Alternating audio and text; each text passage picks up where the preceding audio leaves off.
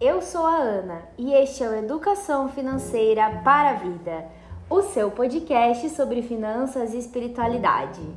Meu querido e minha querida ouvinte, espero que você esteja bem, que a semana de você esteja sendo maravilhosa e o programa de hoje está muito especial e também temos um convidado muito importante que tem novidades maravilhosas para trazer para você. Mas antes de eu chamar o convidado, é óbvio que eu vou chamar o membro permanente mais amado do Brasil, do mundo e até no Japão, fiquei sabendo hoje, Augusto Martins. Então a minha saudação vai ser em japonês. Shotohei wa o rei wa tuzen. Paz e bem para você que está nos ouvindo diretamente aí do Japão. Muito obrigado, Ana, Ana Carolina, minha esposa, por esse convite maravilhoso. É sempre uma honra e um prazer estar aqui com você e com os nossos ouvintes, que eu digo e repito: bom dia, boa tarde, boa noite ou boa, boa madrugada. Onde você estiver, esteja na paz e no bem, no seu trabalho ou em casa, fazendo uma faxina.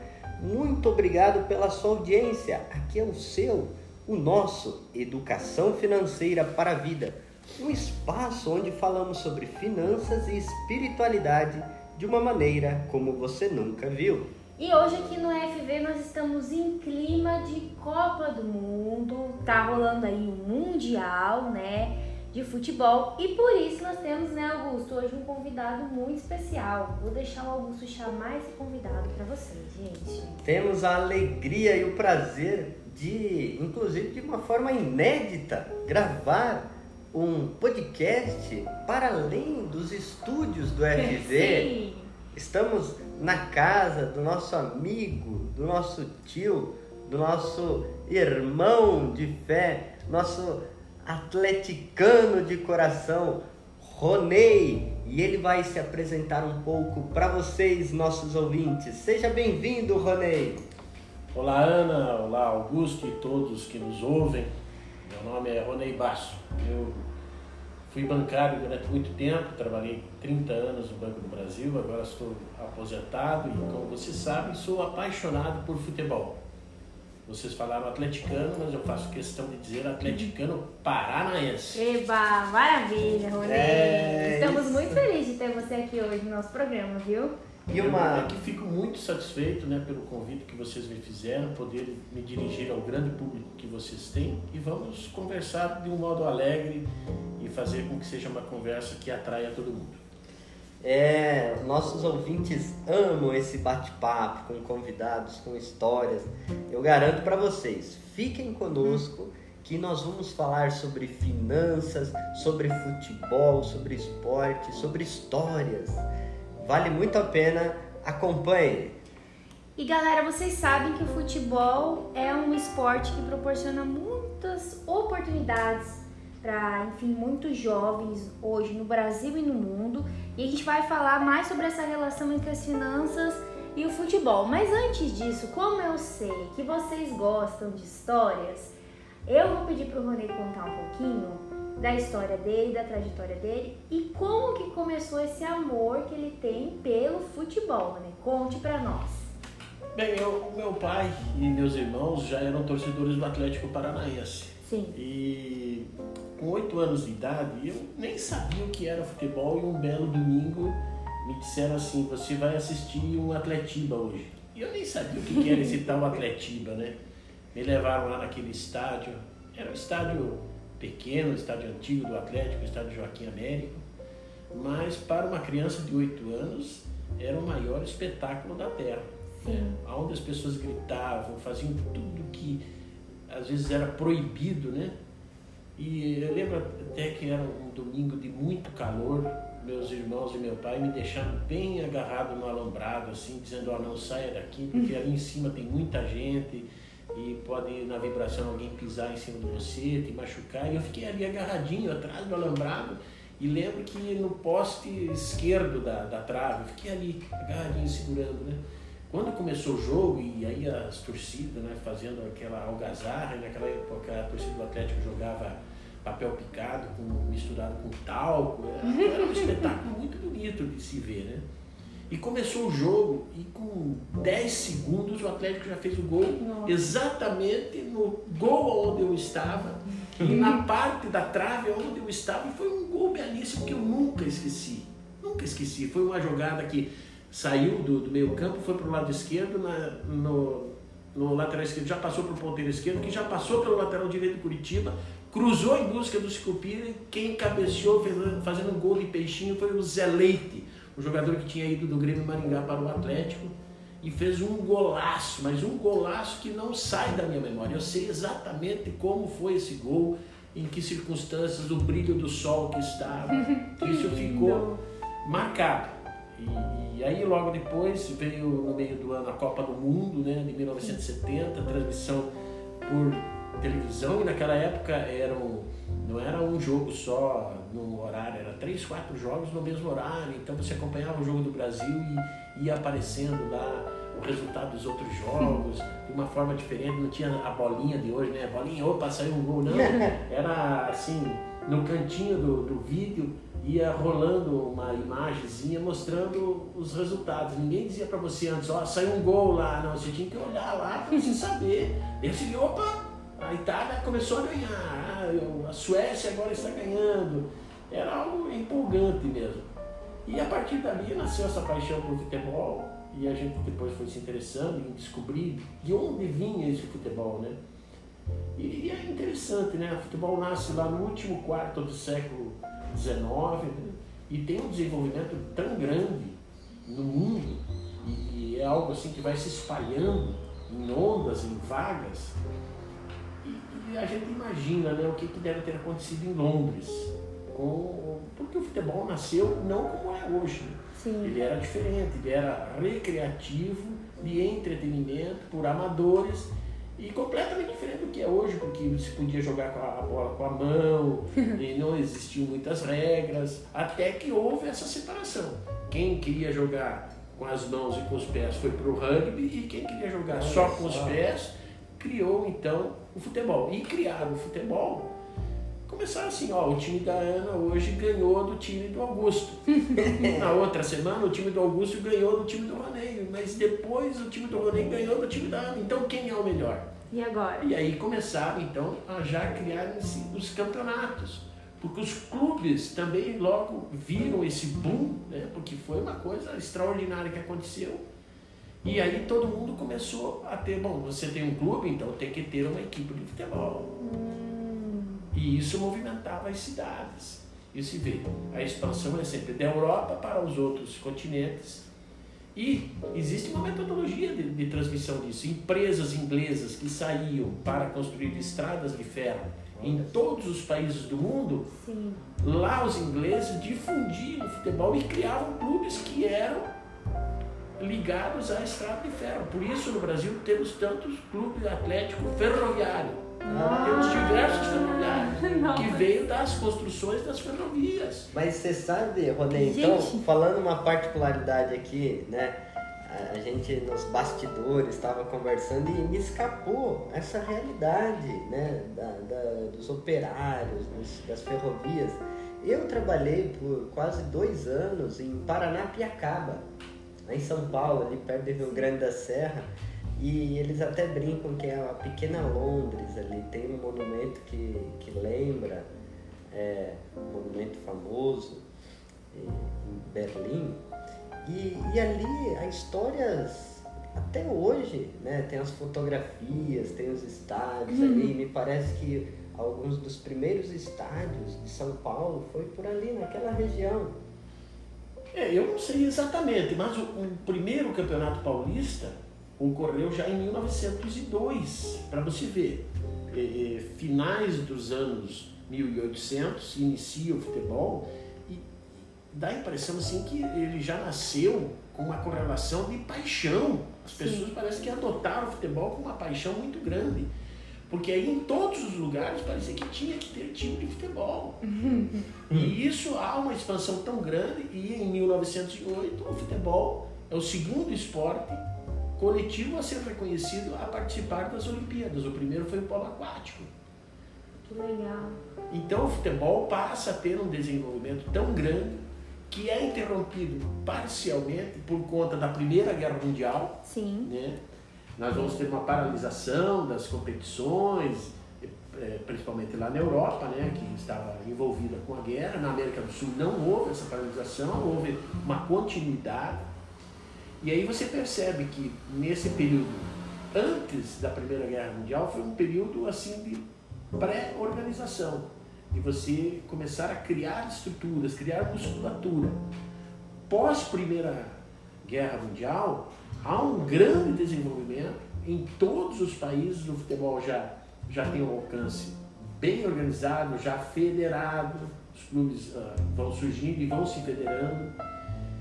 É, tanto que a primeira Copa do Mundo, em 1930, no Uruguai, conta com 13 tá, é, seleções, apenas 13, muitas não puderam vir porque o deslocamento era via navio, de vapor, demorava mais de 30 dias. Nossa né? Senhora. Gente. E foi feito justamente na América do Sul, é, em função do que a, a seleção uruguaia tinha sido bicampeã olímpica, né? e então, uma forma de homenagear os uruguaios, se fez a primeira Copa do Mundo no Uruguai.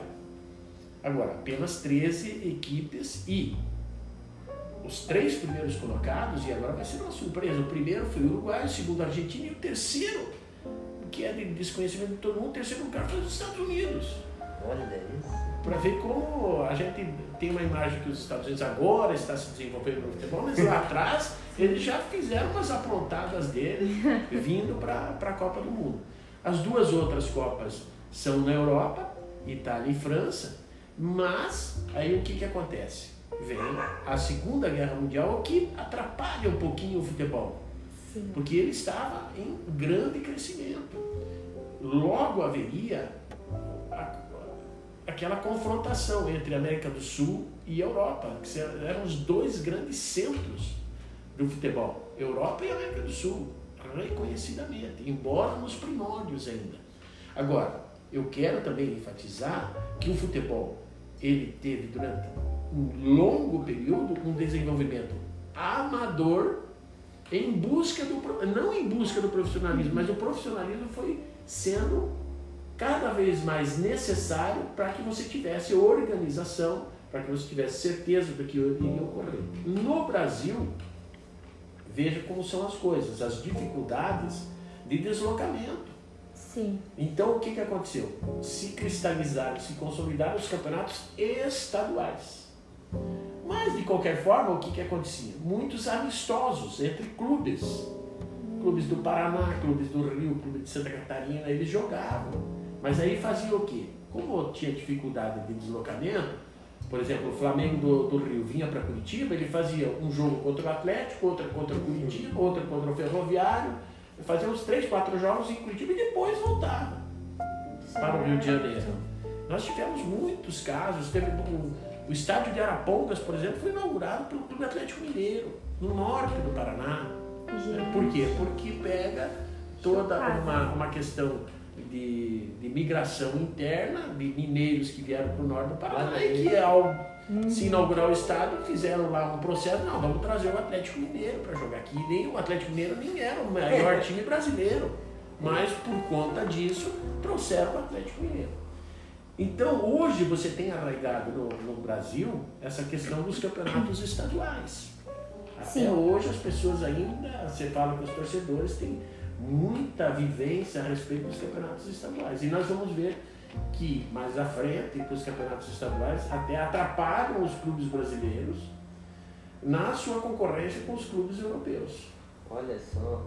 E aí veja, depois da Segunda Guerra Mundial, o primeiro mundial que nós tivemos em 1950 foi no Brasil. Por quê? Porque os países europeus estavam destruídos. 54 Copa onde? Na Suíça. Europa, mas Suíça foi neutra. Sim. Então ela tinha a estrutura dela montada. 58, Suécia. A Suécia participou muito pouco da Segunda Guerra Mundial, não, praticamente não teve destruição. 62 veio para o Chile, 66 aí sim vai para um país que sofreu muito com a Segunda Guerra Mundial, Londres, Inglaterra. E aí já estava começando a se cristalizar aquele pensamento né, impositivo entre as federações da América do Sul e da Europa. Ó, a cada quatro anos muda de continente, mas só a América do Sul e a Europa participando. Hum, E isso vem até os anos 70. E quando ocorre uma grande modificação no futebol mundial, com a eleição do presidente da FIFA, João Avelange, que houvera sido presidente da CBD, Confederação Brasileira de Futebol, de Esportes, que é antecessora da CBF. O João Avelange, quando assume a FIFA, aí começa a mudança geral de que o futebol passaria a ser tocado de modo muito profissional. João Avelange vai atrás de grandes patrocinadores e faz todo um processo de expansão do futebol pelo mundo, distribuindo riqueza para todos os países. Isto é, o dinheiro que vinha dos patrocinadores ia para as federações nacionais. E hoje, veja, na Copa que nós estamos disputando agora, os clubes estão recebendo das, da FIFA muitos milhões de dólares. Então, um clube lá no interior do Camarões está, está tendo uma sustentação financeira para 4, 5, 10 anos. Porque você vai pensar, Camarões é periférico no futebol. Sim. Mas recebe o aporte de uma grande organização que traz recursos para o desenvolvimento lá dentro de Camarões. Gente, olha só essa aula que o Ronei está dando para nós, mostrando a importância do futebol para a economia, o desenvolvimento regional e também essa história, né, é, do ferroviário, do surgimento, enfim, da inauguração dos estádios e como o futebol se alastrou rapidamente pelo mundo, né? Do final do século XIX por início ali do século 18, 20, perdão, já estávamos tendo ali, inclusive no Brasil, né, Ronei, já tinha os clubes e tudo mais, né? Ou seja, se espalhou muito rápido o futebol e a gente vê a importância dele que vem crescendo sempre aí ao longo da história, né? Isso envolve também todo o processo de globalização, né, Ronei?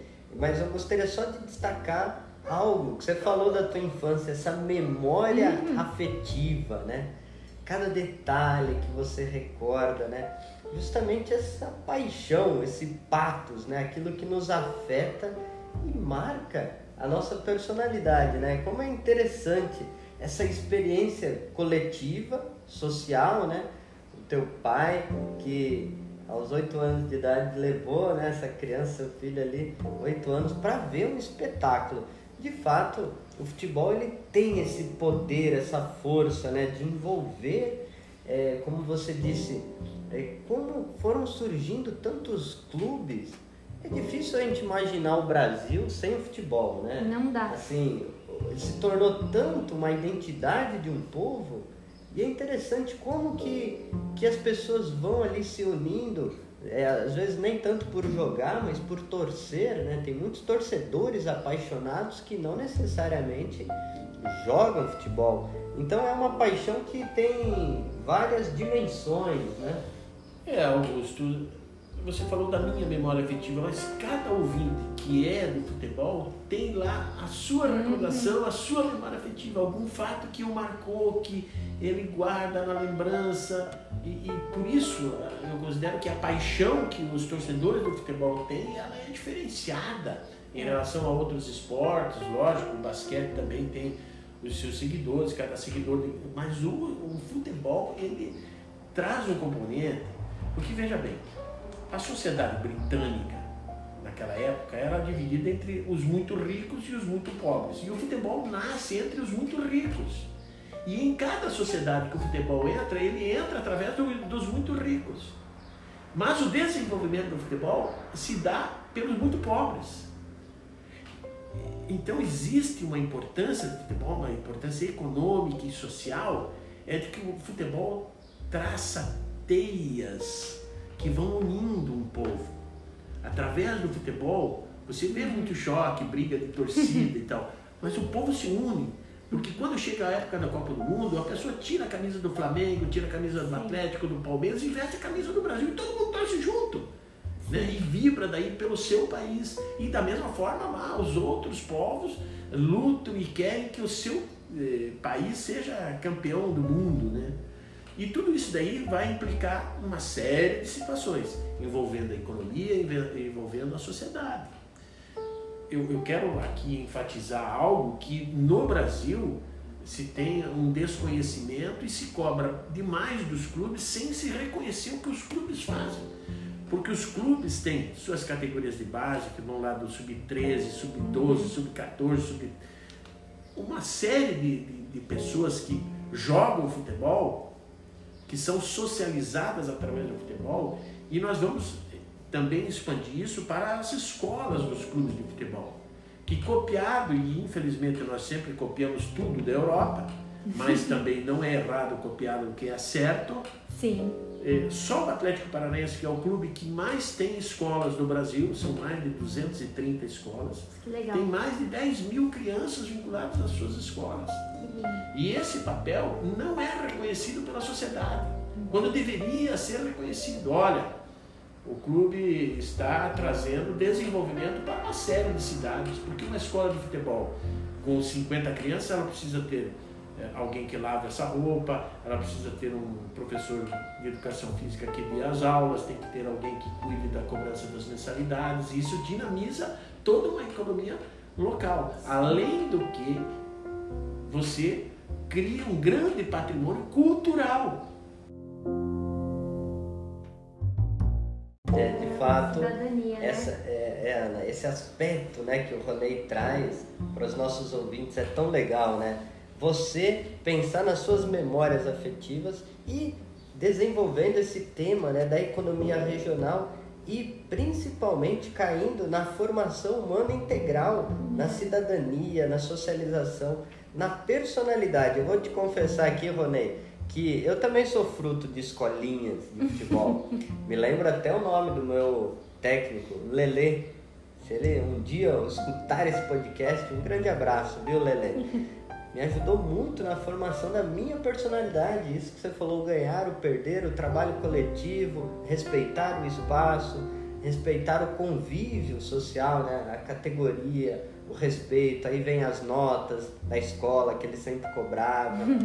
Então é interessante como que a formação dessas escolas, dos clubes, ela desenvolve um cidadão, né, Ana? É, essa é justamente a ideia que a gente sempre traz aqui no FV, que é a ideia também que parte da economia de Francisco do desenvolvimento humano integral né, do, das pessoas. Então a gente vai trazer sim aspectos de educação, vai trazer aspectos de formação, a qual o esporte, como o futebol, tem muito a contribuir o desenvolvimento, não só econômico, porque a gente pensa que é só econômico, né? Mas o Ronei trouxe pra gente também uma outra questão, que é o aspecto de cidadania mesmo, da formação, enfim, de um cidadão daquele país. Agora, sobre esse tema, Ronei, que você traz das periferias, dos pobres, né? É interessante, eu gostaria que você tocasse assim no assunto de calendário do futebol, né? A gente falou um pouco de profissionalização, é, de João Avelange, né? Não sei se eu falei o nome corretamente. Todo esse processo, né, que foi feito e ainda é preciso desenvolver ainda mais, né? A, a, uma administração profissional, diversos níveis do futebol. Mas como como pensar né, os impactos econômicos de uma economia regional a partir dos calendários de futebol? Bem, Augusto, eh, ao contrário da Europa, nós aqui, por sermos um país praticamente continental, tivemos dificuldade de desenvolver os campeonatos nacionais. Nós tivemos que desenvolver os campeonatos estaduais e que caiu no gosto do público. Né? Eh, mas sempre houve uma tentativa de você engrandecer, porque logo a, a, a CBD criou, por exemplo, os campeonatos eh, nacionais eh, de seleções estaduais. Então o Paraná jogava contra Santa Catarina, Rio Grande do Sul, Espírito Santo, Minas Gerais. E por quê? Porque havia dificuldade em você congregar todos os times, reunir recursos financeiros, aí da economia né, pensada, porque você já vê, alguém já estava pensando, bom, não dá para levar. 10 times do Paraná jogar contra 10 times de São Paulo, mas dá para fazer uma seleção do Paraná para jogar contra uma seleção de São Paulo. E aí começou a haver esse desenvolvimento no Brasil paralelo de campeonatos estaduais e campeonato nacional de seleções. Que legal. Que vai redundar mais à frente na criação do torneio Rio São Paulo, porque daí os clubes começaram a crescer também. Os clubes começaram a ter cada vez mais força.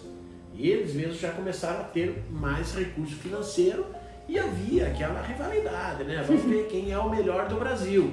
Mas não, não dava para abranger um time do Amazonas jogar contra um time do Paraná. Tinha que, não tinha avião naquela época. Era inviável, não havia condições de você fazer isso.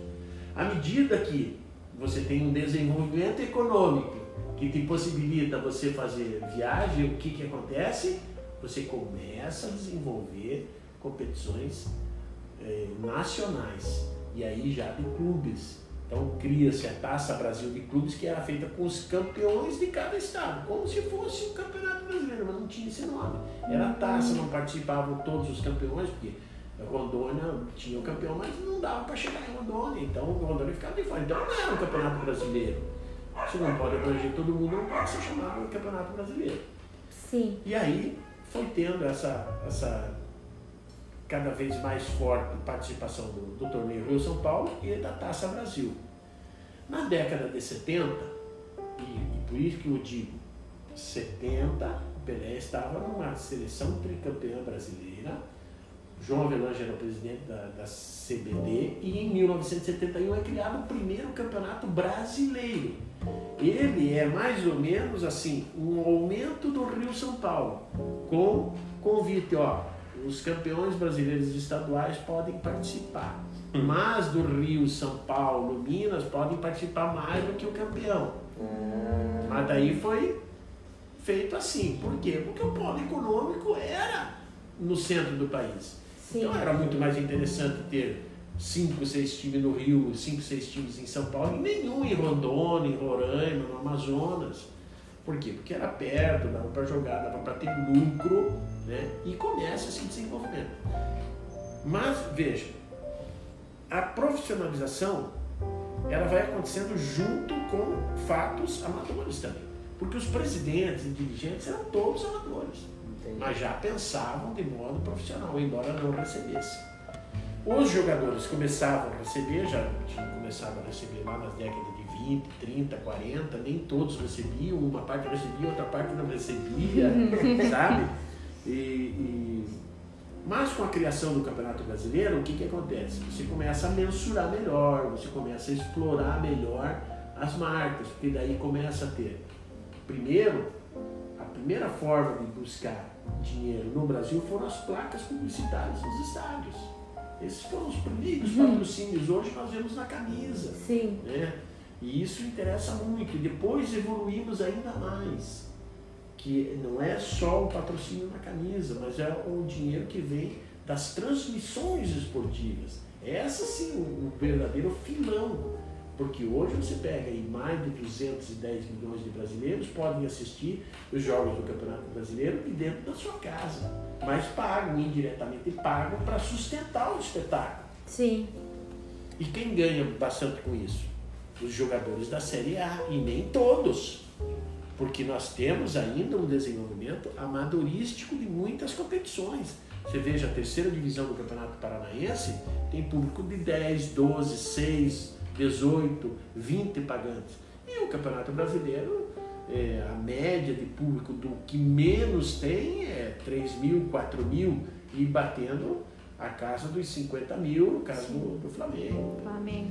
Então é, é bem diferente. Então você administrar os grandes e os pequenos não é fácil você fazer esta média, mas os grandes precisam também dos pequenos, porque é nos pequenos que você tem condição de desenvolver jogadores, estratégias, pessoas, know-how, jeito de fazer, formação de pessoas, porque os grandes clubes eles já não têm mais tanto tempo para isso. Eles precisam ganhar campeonatos. Sim. Sim. E isso envolve um, um tema de que a formação atual do calendário eh, brasileiro, né, de futebol, ela não é sustentável, né, pe- pelos impactos econômicos.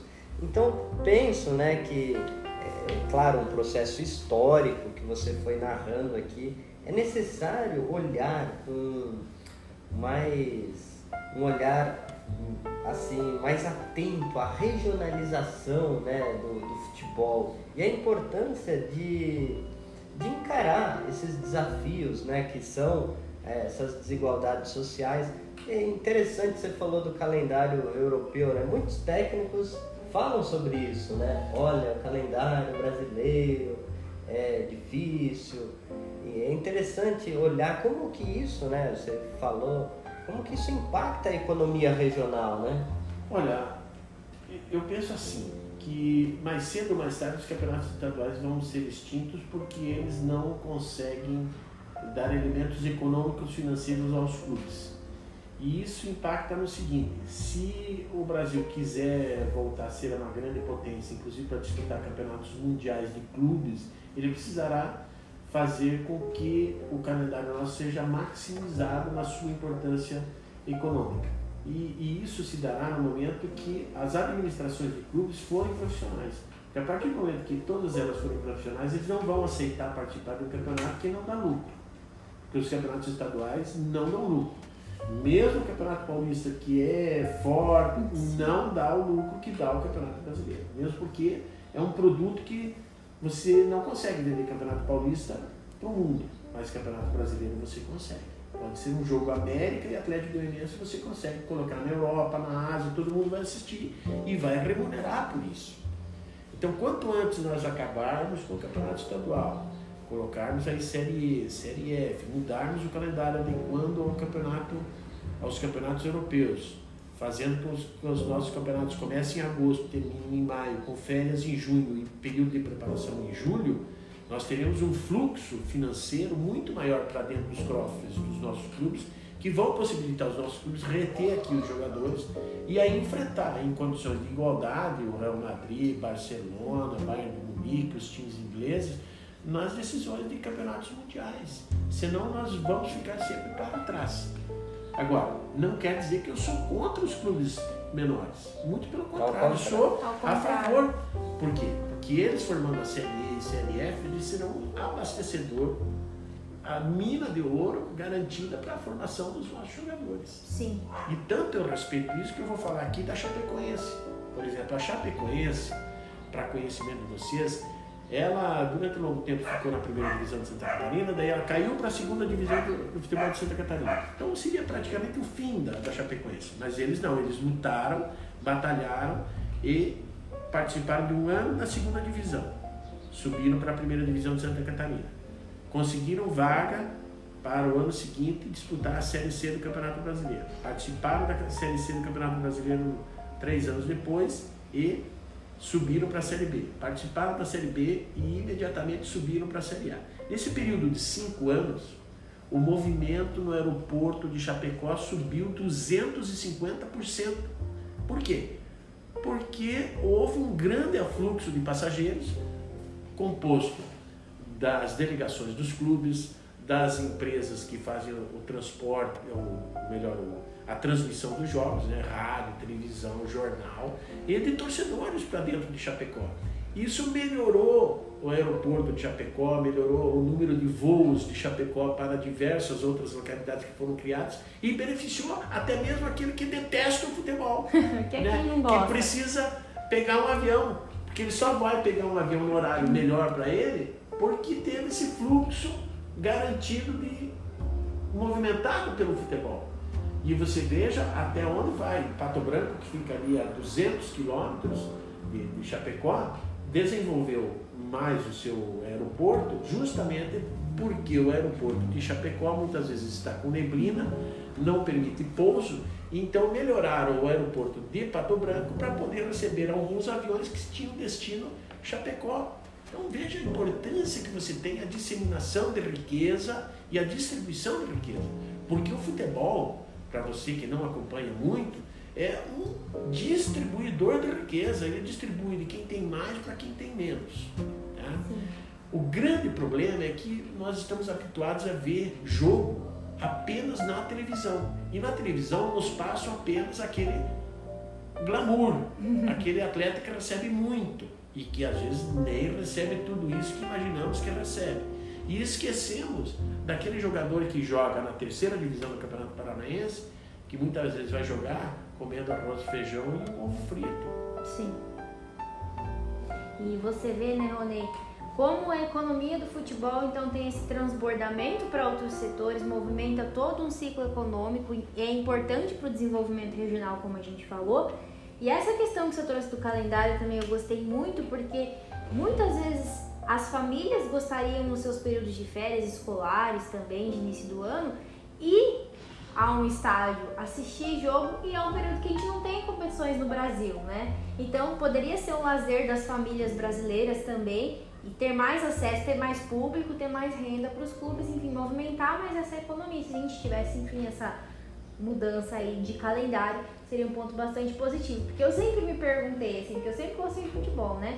E na época das férias da escola, não passava futebol, mesmo que na televisão. E aquilo me incomodava. Eu falei assim, nossa, agora que eu tô de boa aqui, não tenho minhas tarefas para fazer domingo à tarde, né? Não passa futebol para assistir. Então seria um ponto assim bastante interessante, até mesmo para a questão dos estágios, do público, das outras séries também, as famílias terem esse lazer, né? Que é, une as famílias, futebol une as famílias. Né? É, sem dúvida, porque você veja, nós não temos, se houvesse essa alteração, nós teríamos campeonatos no, no período de férias escolares. Uhum. Dezembro, janeiro, fevereiro.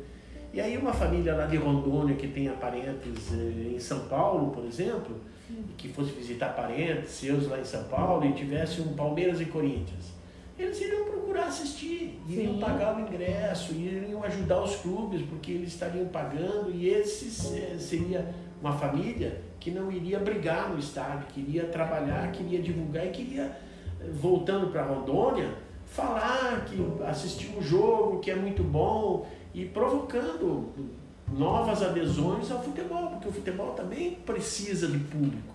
Quanto mais ele conseguir expandir o público, e nós estamos falando aqui e pensando sempre em coisa grande, né? Mas e o vendedor de pipoca que está nesse estádio, que vendeu lá pipoca para o menino de Rondônia que veio assistir um Flamengo e, um Flamengo e Palmeiras, um Corinthians e e Palmeiras. Tudo isso nós temos que pensar, porque o futebol, quando você vai dentro de um estádio de futebol, você vê quantas pessoas estão trabalhando e sobrevivendo sem colocar o pé na bola. É muita gente, é muita gente. Assim como você citou lá em Chapecó, né, em Pato Branco, o impacto direto e indireto que essa economia do futebol ela causa, né? E a gente poderia destacar muitas dimensões desse esporte, né, do futebol. Por exemplo, é, você citou aqui a ascensão social, né?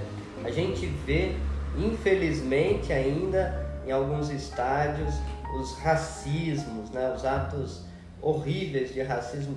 Mas o futebol ele tem uma marca muito interessante que é a participação dos negros, né, dos pretos podemos destacar vários clubes, né? Acho que poderia comentar um pouco sobre isso.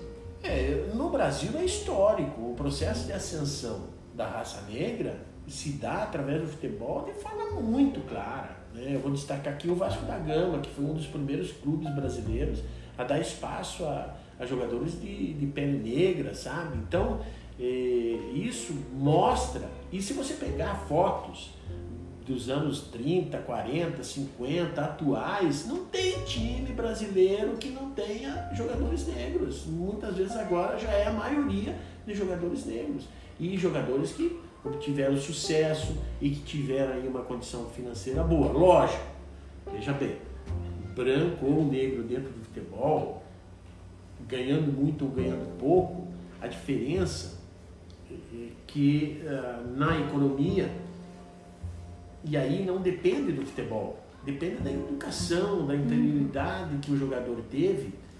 Alguns jogadores se dão muito bem, sem precisar jogar na Série A. Por quê? Porque eles têm uma capacidade e uma educação financeira de, com aquele dinheiro que eles recebem, mesmo não sendo de Série A, conseguir se manter. E outros que jogam em Série A recebem muito mais, não conseguem. Por quê? Porque não tem a capacidade mental, não teve a educação financeira anterior, não tem uma base familiar que possa fazer com que o aproveitamento desse dinheiro que entra no seu bolso seja o máximo.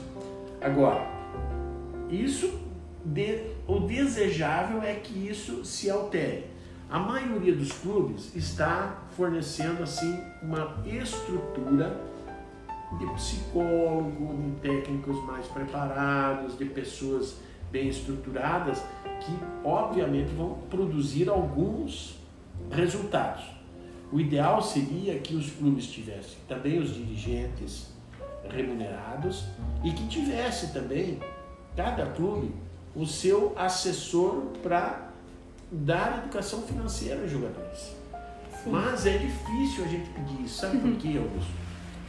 Porque é assim, no Brasil as coisas são feitas muito é, na mediocridade. Eu, se estivesse num clube, eu gostaria, antes do campeonato começar, entregar na mão de cada jogador um livro com as 17 regras do jogo. E eu tenho certeza que isso não é feito em nenhum dos clubes da Série A. Então o jogador, veja bem, ele entra em campo sem saber as regras corretas. Ele tem as regras de ouvir falar. Né? Ele ouve falar sobre tática, ele ouve falar sobre preparação física, ele ouve falar sobre tudo, mas ele não sabe quanto. Pegar um jogador aqui, de sopetão, perguntar para ele assim: quantas regras tem o futebol, ele não sabe. Quantas? Que dirá saber as regras do futebol. Hum. Então, se ele faz algo sem saber sobre quais regras ele está sendo punido ou não, mas ele sabe se posicionar no impedimento. É porque alguém fica ali pegando no pé dele. Mas ele nem sabe qual é a regra do impedimento. É a, é a terceira ou é a oitava? Ele não sabe, não sabe. Ele não se preocupa em ver. E muitas vezes você ganha um jogo pela inteligência e você conhecer a regra do jogo. Sim. Sabe? E, e nem isso nós fazemos. Então nós temos um espaço para melhorar a questão da educação financeira muito grande. Sim. E falando né, em educação financeira, eu trouxe alguns dados aqui para a gente comentar e já ir se direcionando para o final do nosso papo. Infelizmente, a gente está muito bom. Mas é, tem um levantamento aqui da CBF que diz que apenas 2% dos jogadores profissionais no Brasil possuem ganhos acima de 20 salários. Como o Ronei falou, nem todo mundo ganha o quanto a gente pensa, né? E a gente vê 13% dos jogadores ganha entre 2 e 20 salários, né? Então tem uma faixa aí extensa. Só que a maioria dos jogadores tem uma renda mensal em linha com a média do brasileiro, né? Tá aí gente como a gente, né? E o outro ponto bastante interessante é que mesmo entre os jogadores que ganham muito dinheiro, não são incomuns casos de falência, de perdas financeiras às vezes o jogador ficar mais pobre do que ele era antes de entrar no futebol, né? E isso também acontece aqui, segundo a matéria, com outros esportes, né? Como por exemplo futebol americano nos Estados Unidos, né? E tem também um caso bastante legal que eu trouxe aqui pra gente comentar, que é de um goleiro da África do Sul chamado Sin, Sin Roberts, não sei se é assim o nome dele, do Ajax Cape Town. Nem sei também se o time é esse, viu, gente? Eu não sei falar muito bem inglês. O que aconteceu com ele? Ele cuida, olha só, da economia de 40 jogadores da Liga de Futebol Sul-Africana. Por quê? Aos 31 anos, ele fez uma consultoria, processo de educação financeira, porque ele ficou sabendo que por uma lesão no joelho ele não poderia mais jogar ele teria que se aposentar. Então ele pensou, meu Deus, eu preciso cuidar do meu dinheiro porque eu vou me aposentar, né? Só que, ainda bem, ao contrário do que se esperava, ele conseguiu se recuperar, voltou para sua carreira no esporte e hoje ele concilia o trabalho dele como atleta e educador financeiro, cuidando aí, enfim, das finanças é, dos, dos outros jogadores ali da África do Sul.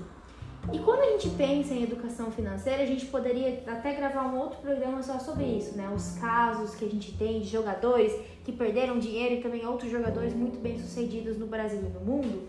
Eu queria que o Ronei comentasse um pouco mais sobre essas dificuldades que a gente tem da educação financeira entre é, meio do futebol, né? Então você falou que tem a questão dos dirigentes que talvez ainda não acordaram para a importância desse tema.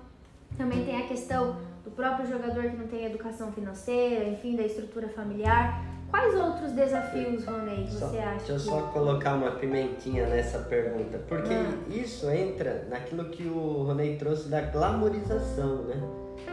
é, é interessante. O futebol não é essa mil maravilhas, às vezes que a gente vê.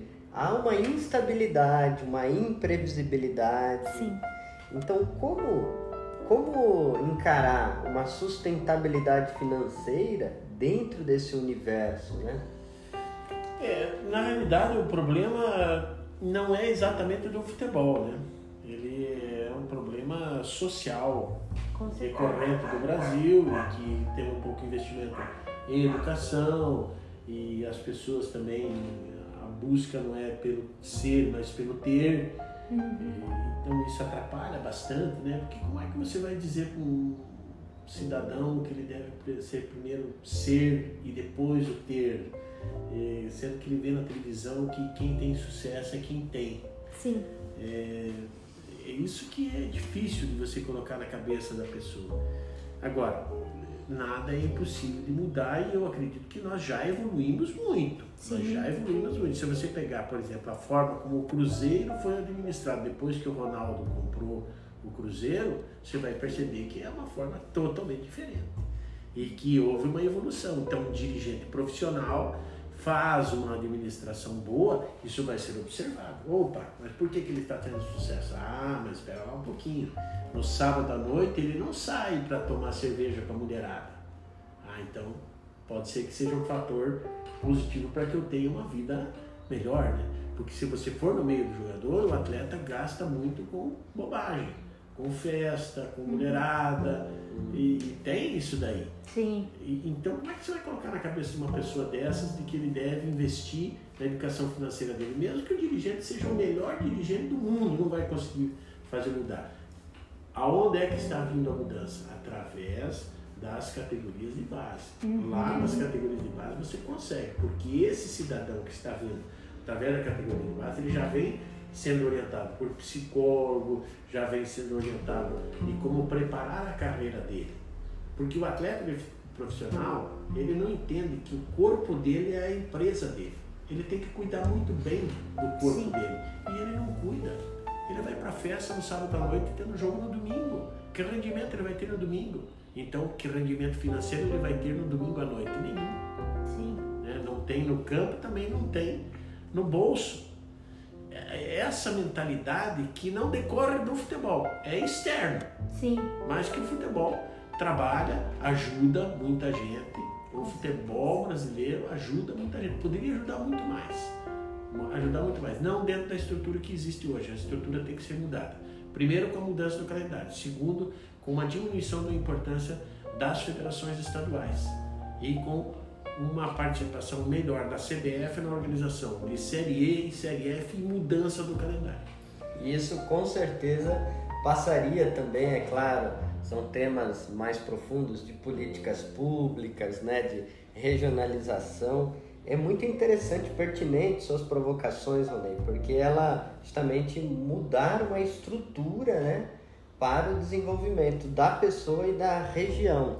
E aí a questão também, né, que o Rony citou das categorias de base se assemelha à educação financeira em geral, né? Se a gente começar a ensinar as crianças e adolescentes desde sempre a ter uma educação financeira, a probabilidade dele incorporar isso na vida dele vai ser muito maior, vai ser muito mais fácil, ele ainda está em formação, né? E aí existem todos esses desafios do consumo, e às vezes esse jovem sempre quis ter várias coisas e depois de repente ele tem muito dinheiro para fazer tudo e mais um pouco de coisas que ele nem imaginava então são desafios que a gente tem, né? E eu gostaria de trazer aqui para o nosso bate-papo hum. uma contribuição que acabou de chegar de uma amiga nossa que esteve conosco em Assis. Ela que é educadora, recreacionista, pedagoga da cooperação, apaixonada por futebol. Olha só o que que ela então mandou para nós aqui, ó.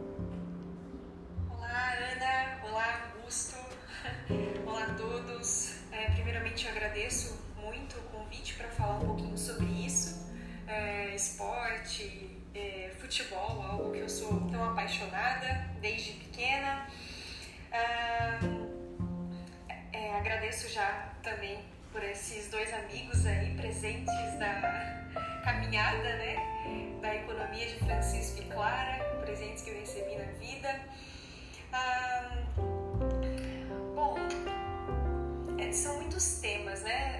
O futebol ele é bastante abrangente, mas como o Augusto relembrou, né? Que eu já, já teve visto anteriormente comentar sobre a necessidade, é, a urgência e também a importância de realmar a economia também no universo esportivo, é, também no universo do futebol, né? Tendo em vista óbvio, todos os esportes são importantes. Eu, como educadora física, é, entendo que todos são importantes, né? Ah, mas o, é, é, é, impossível a gente não, não notar e não admitir, né? Esse, esse poder do futebol, né? O, que move diversos países, diversos corações. É, só no Brasil eu estava lendo dia nesses sites de busca que em, a cada quatro brasileiros, apenas um não gosta de futebol e não consome. E com certeza esse um conhece várias pessoas que ama e que consome, né? Então, o, o, futebol é gigante. E assim como a frase que todo mundo usa, né? Todo mundo diz, é, não é só futebol. E não é mesmo, né? Ah, esse, esse esporte, além de ser a paixão nacional, é, além do Brasil, né, por exemplo, ser o país do futebol, eu, eu li também que ele movimenta cerca de. Deixa eu ver, anotei aqui para não esquecer. Ele movimenta mais de 50 bilhões na economia do país. Então, é, para ter um, um poder desse tamanho, né? A gente já vê que não é só futebol, como às vezes as pessoas, ah, que besteira, não, não me importa, não assisto, não gosto, não tenho paciência. É, quem não consome, não gosta, são, são pessoas raras, ainda mais aqui no nosso país. Mesmo que a pessoa não tenha um time do coração, não torça para os times, é, quando chega na Copa do Mundo, não, ele, ele é contagiado por essa energia, né, por essa emoção.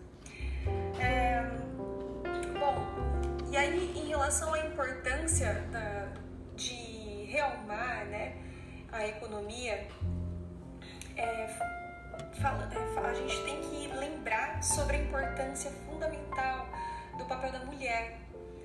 E aí eu, eu, eu não tenho muito dado, não sou uma pessoa expert para falar sobre isso, eu sou uma apaixonada que consome um pouco de futebol, jogava, treinava por, por gostar mesmo como, como um esporte que eu mais sou apaixonada e me deixo levar por horas desde criança. É, mas eu me arrisco a falar um pouquinho, né? É, e aí eu vou tentar trazer um pouco do que passa na minha cabeça, né? Então eu penso, se metade da, mais da metade da população é feminina, por que, que o nosso espaço dentro do, do esporte, de, do, dos diversos esportes e do futebol é tão pequeno, né? Aí talvez alguém pense assim, nossa, mas como pequeno, olha aí, o futebol tá explodindo, né? Ah, inclusive nessa Copa teve até a, a, a primeira juíza. olha que, que marco, né? Então só no Brasil a gente tem mais de 100 anos de história dentre muitas, muitas lutas, né, muita resistência, porque teve um, um tempo que teve até decretado uma lei na qual proibia as mulheres e se elas fossem pegas, né, geralmente nas periferias, jogando futebol, elas eram presas. É, ou eram, como posso dizer, eu, eu li em alguns lugares assim, que havia, eram defamadas, né? Nossa, essa mulher hum. ah, não, não é de boa índole, enfim, diversas coisas. E aí nesse decreto absurdo, absurdos vinham, né? Falando por, por ser um esporte muito é, violento para os pés da, da, da, mulher e que podia impedir e atrapalhar elas de ter filhos e que a, a, os pés das mulheres eram delicados demais para se colocar em chuteiras. Então, assim, era é, muito absurdo, né? Um, ainda bem que a gente teve, eu até costumo chamar as mulheres do futebol de valentes e do esporte em geral, né? É, de mulheres valentes, porque eu, eu penso assim, há que se ter ao longo dessa história muita, mas muita valentia para romper com tanta, tanto preconceito, romper com tanto absurdo, romper com tanto machismo, romper também com tanta falta de investimento, né? Ah, aí um, uma outra situação que é importante lembrar, é, teve uma, uma mudança na FIFA, se não me engano, 2015 contrataram uma mulher né, para trabalhar nos cargos ali mais de, não sei como dizer a palavra, governança, administração, enfim. E aí essa mulher veio tentando é, mexer nessa estrutura, né, abençoada, preciso lembrar o nome dela, meu Deus. Enfim, e a ideia era justamente aumentar não somente o investimento no futebol é, feminino, mas também aumentar o número de mulheres trabalhando nos outros setores do futebol porque não é só o atleta, é, existe toda uma comissão técnica, existe por trás toda um, um, uma organização de marketing, organização financeira, enfim, existe muito trabalho. E aí é outro tema importante também para a gente pensar, né? Então, se é um, um, um meio esportivo que movimenta bilhões de reais, é, é um meio que aumenta muito o número de empregos. E por que, que a mulher, mais uma vez, tem que ficar de escanteio disso, tem que ficar de gandula, pegando os restos né, dos farelos que caem, né?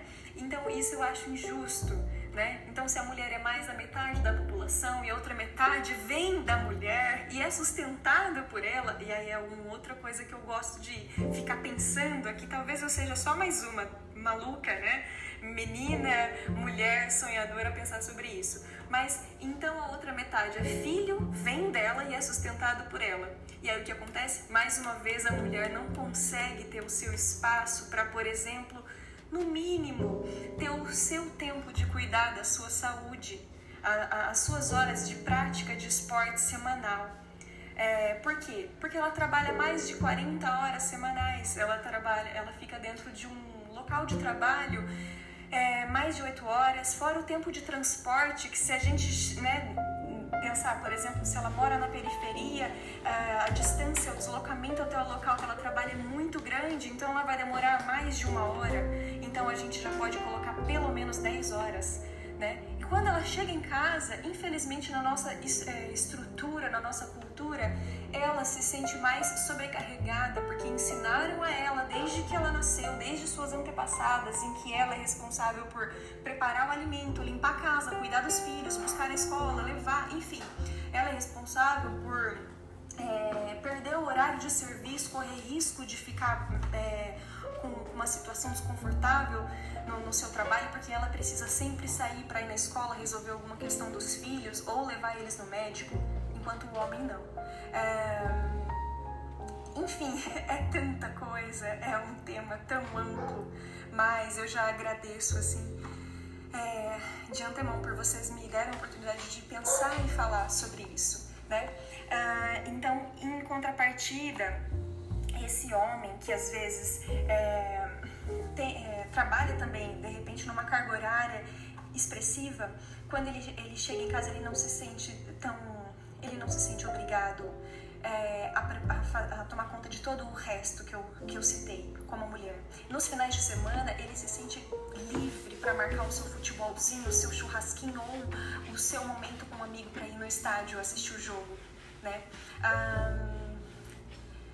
Outra questão, a mulher, ela é consumidora do futebol, uma vez que mesmo que ela não assista, ela não compre para ela, ela investe no filho, né? Ela, mesmo sendo uma mulher de baixa renda, ela vai fazer de tudo para olhar e, e, ver que o filho dela é tão feliz jogando bola e ele acredita que ele pode ser mais um craque, mais um craque do futuro, então ela vai dar tudo de si por, por isso para comprar uma chuteira, para comprar um uniforme ou para pagar a mensalidade da escolinha que ela acredita que ele vai ser feliz e vai ter possibilidade de, além da interação social, além de cuidar da saúde, ele vai ter possibilidade de um dia ser visto por um olheiro e virar o próximo craque da seleção brasileira. Muito obrigado, Leca, pela sua contribuição. Um beijo para você. Ficamos muito felizes com a sua participação aqui no FV, viu? Quanta, quantas provocações, né? Muitas provo... A gente poderia gravar um segundo episódio, hein, gente, sobre isso. Fica no ar aí. Se vocês querem, já deixa aqui na nossa enquete. Né? Vocês gostaram? Eu vou deixar aqui a enquete. Vocês fazem mais um episódio, Ana e Augusto, por favor, tá? Agora eu vou pedir pro Ronei, né? Já vou agradecer de antemão aqui é, em nome do FV, a sua presença, a aula que você trouxe pra gente sobre futebol, economia e finanças. E vou deixar aqui o espaço para você fazer as suas contribuições finais. Olha, eu agradeço demais a oportunidade de falar sobre um tema tão bacana, sobre futebol, sobre economia, sobre socialização. É tão importante, né? Porque o futebol não está distante da economia, está muito perto, é importante, é uma ferramenta tão boa de fazer com que as diferenças sociais diminuam e que a gente possa continuar assim fazendo o crescimento de, desse país. E eu penso assim a questão da educação financeira no futebol ela está iniciando. E como tudo que inicia precisa um tempo de maturação até que haja um bom desenvolvimento. Agora existe um campo extremamente fértil para ser desenvolvido de educação financeira no esporte e principalmente no futebol. Olha aí, hein? O FV pode aí colaborar muito, viu? É, Ronei. Numa, numa linguagem teológica, poderíamos dizer assim: acredito que a educação financeira é uma grande boa nova, é a, é a notícia boa, né? Que pode ajudar muitas pessoas dentro do universo futebolístico, muitos atletas, muitas pessoas, muitos cidadãos envolvidos, né? Em todas essas dimensões que o futebol nos apresenta, a educação financeira se torna uma, uma boa notícia, uma notícia que é assim, o desenvolvimento humano integral. E aí, para finalizar, a gente faz menção aqui a uma frase do Papa Francisco em 2019, 24 de maio, dentre várias reflexões que ele fez sobre ali o futebol, dizendo né, que basta jogar uma bola para o alto em qualquer periferia para ver as crianças correndo atrás da bola, mas isso é muito mais do que uma bola, como diz a, o futebol, né, como diz a, a Leca, mas a bola torna-se um meio para convidar as pessoas reais a compartilhar a amizade, a encontrar espaços, a se encontrarem nos rostos dos outros, né? Provando ali, vendo as suas habilidades. O futebol então é um jogo de equipe, né? E não se diverte sozinho, mas no comunitário.